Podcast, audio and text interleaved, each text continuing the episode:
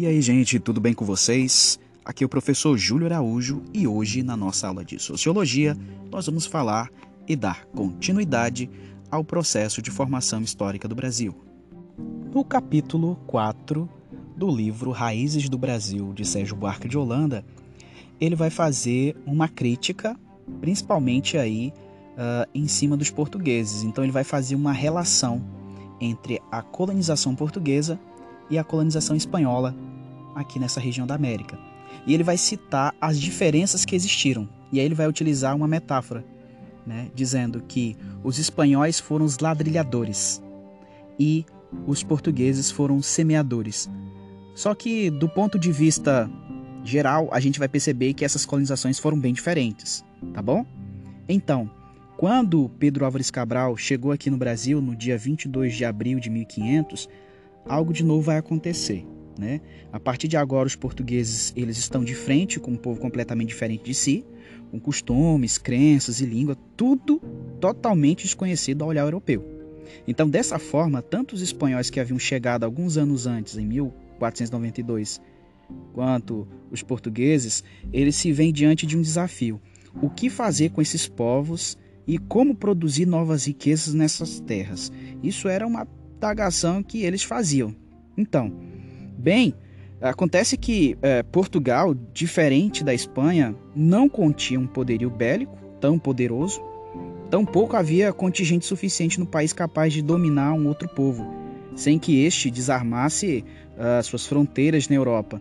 Então, o que, que aconteceu? Dessa forma, a primeira abordagem mais coerente a ser tomada, acredite se você quiser, não foi sair dizimando todos os indígenas que aqui viviam, como nós pensamos.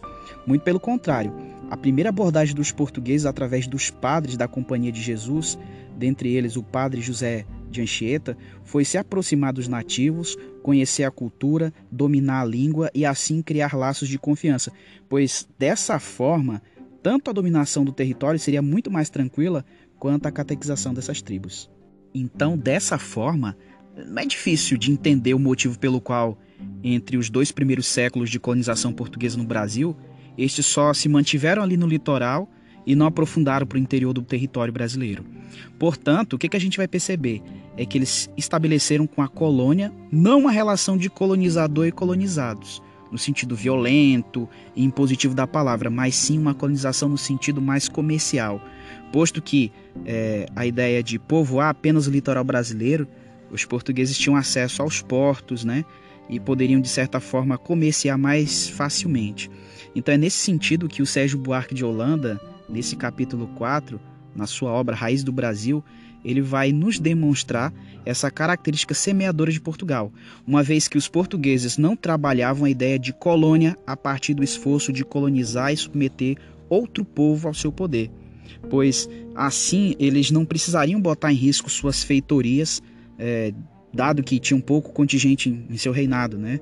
Então, além disso, a filosofia do colonizador português era bem engraçada, tá? Era basicamente meio que utilitarista traduzindo para que vocês possam entender, era tipo assim: bem, eu posso fazer uma casa aqui, mas como eu tenho que nivelar esse barranco e tenho que desmatar essas árvores, então eu vou deixar quieto e vou fazer ali mesmo, onde está mais fácil, porque se eu for fazer tudo isso, dá muito trabalho. Então ele vai dizer que a colonização portuguesa, né, isso aí o Sérgio Buarque de Holanda, ele vai dizer que a colonização portuguesa foi muito mais desleixada. Ou seja, traduzindo entre linhas, eu não sei se você está percebendo, mas a nossa colonização se deu de maneira totalmente experimental. E diferente da colonização espanhola, onde os colonizadores impunham o poder do homem sobre a natureza, fazendo o que era estabelecido em seus planos a longo prazo, os portugueses só buscavam realizar suas obras e as suas ações de acordo com o que fosse mais interessante perante seu desejo pessoal. E aí o Sérgio Buarque de Holanda vai utilizar esse termo. Né? Ele vai dizer o seguinte: ó, os espanhóis eles foram e tiveram um pouco mais de visão, porque ao, digamos assim, explorar essas regiões em busca de metais preciosos, ouro e tudo mais, o que, que os espanhóis fizeram? Eles resolveram construir cidades, eles conseguiram agora é, criar um projeto de povoar essas regiões totalmente. Já os portugueses não, eles praticamente demoraram para fazer isso. Parece que foi aquela coisa mais desleixada, aquela coisa tipo assim, não, agora não, depois. Bem, aí você pode estar tá se perguntando, ok, entendi o estilo português de colonização, blá blá blá. Mas como foram os espanhóis? Como é que eles colonizaram de fato, assim, detalhadamente? Bem, aqui do nosso lado, na América Espanhola, os espanhóis tinham um estilo mais completo, diferente de lidar com os povos que haviam encontrado e a terra que pretendiam dominar. Isso aí era totalmente diferente. Veja bem, ao passo que os portugueses encaravam as terras por eles conquistadas apenas como um lugar para retirar riqueza, os espanhóis enxergavam essas terras como uma possibilidade de estender o seu território. Por exemplo, um dos é, vices-reinos era o de Nova Granada, nome de uma província espanhola na época e de um município nos dias atuais. Ou seja, até mesmo os nomes da terra colonizada deveria remeter ou dar uma alusão à Espanha. Então foi por esse motivo que a gente já pode perceber o quão diferente foi a postura espanhola acerca da sua colonização em relação com a postura portuguesa. Contudo, o que a gente vai perceber é que dentre os vários aspectos que a gente é, é, tá abordando aqui, cabe um especial, que é o fato de que a Espanha, desde aquele tempo, tinha constante guerra é, interna, né?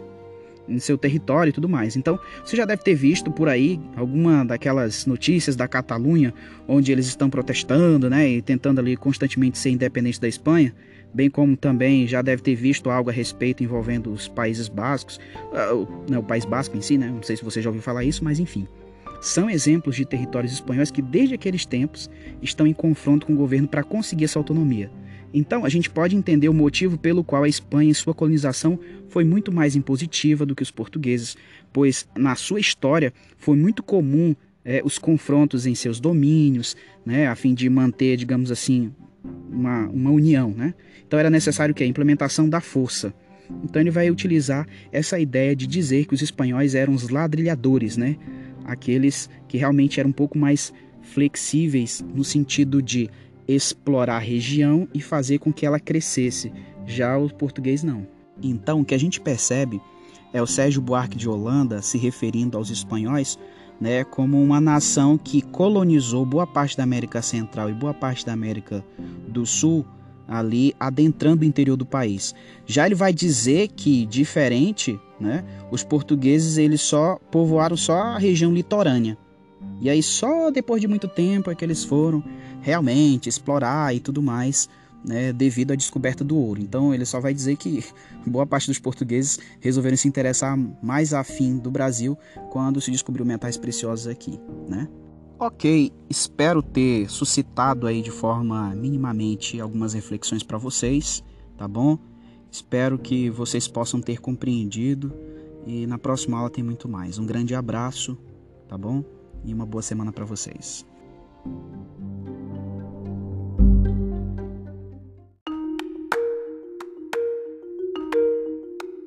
No nosso podcast de hoje, nós vamos falar sobre a construção do pensamento humano e o surgimento da sociologia.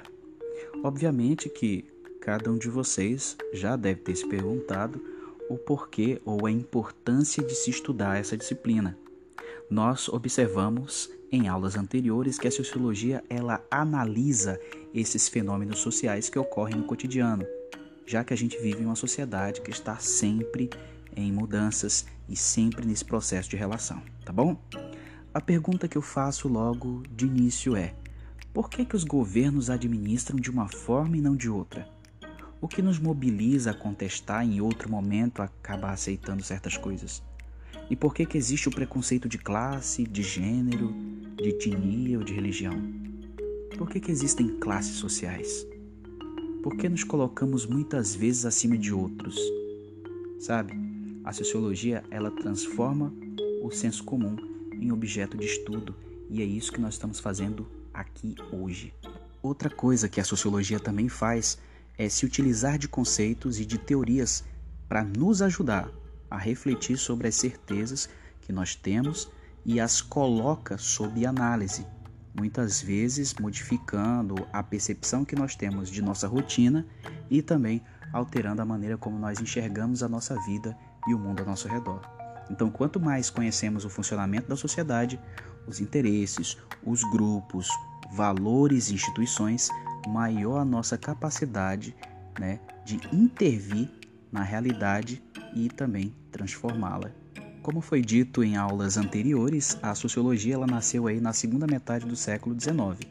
Só que para a gente poder entender ela como é, digamos assim, uma disciplina, de fato, a gente tem que voltar lá nas origens, né? Então, quando a gente volta lá no início do século X, a gente vai ver que foi nesse período, quando se deu aí o surgimento das cidades, de áreas comerciais e industriais, grande parte da população ainda vivia no campo e tinha a agricultura como sua fonte de riqueza. Somente a partir do século XV, em fins da Idade Média, que ocorrem as grandes transformações na estrutura da sociedade. Já na Idade Média, período anterior à religião, comandava de certa forma todos esses aspectos da vida. Tá? Entenda, a Igreja Católica acreditava que Deus era o centro e a explicação de todas as coisas. A posição social melhor de uns do que de outros e quem deveria deter o poder, o que se poderia fazer com dinheiro e mesmo a regulação do tempo eram aspectos determinados por Deus. Então, a sociedade era puramente teocêntrica. O tempo pertencia a Deus e os homens não poderiam usar segundo seus próprios interesses. A natureza regulava a própria, né, digamos assim, parte da vida, já que era uma sociedade agrária. Então acreditava-se que a natureza pertencia a Deus, então desse modo não era permitido que pessoas comuns alterassem seu curso ou modificassem ou freassem seus caminhos. Vale lembrar que a sociedade medieval também é caracterizada pela praticamente não existência de mobilidade social. Ou seja, ao nascer camponês ou proprietário de terras, dificilmente se teria sua condição alterada. É uma sociedade estratificada, em que existem diferenças sociais conforme análise da sociologia. Ou seja, não existia alteração social. Se você nascia camponês, é porque Deus quis, você ia morrer camponês, e assim por diante. Então, na modernidade, o pensamento se modifica, tudo se transforma. Deixa de se pensar na vida organizada em torno de atividades a serem cumpridas segundo o ritmo da natureza e também de obrigações ditadas pela religião. E aí a gente vai ter o que? A explicação científica ganhando cada vez o que mais relevância, em detrimento que da religiosidade. Então a sociedade ela passa a ser vista como construção do trabalho e da invenção humana. Então, desse modo, os indivíduos têm a liberdade de modificá-la em benefício da própria humanidade.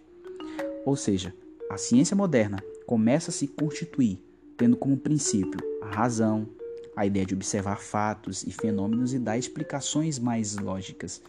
E é isso que acontece. O período, digamos assim, moderno, né, o chamado período do Renascimento, o período do Iluminismo, vai ser essa abertura gradual.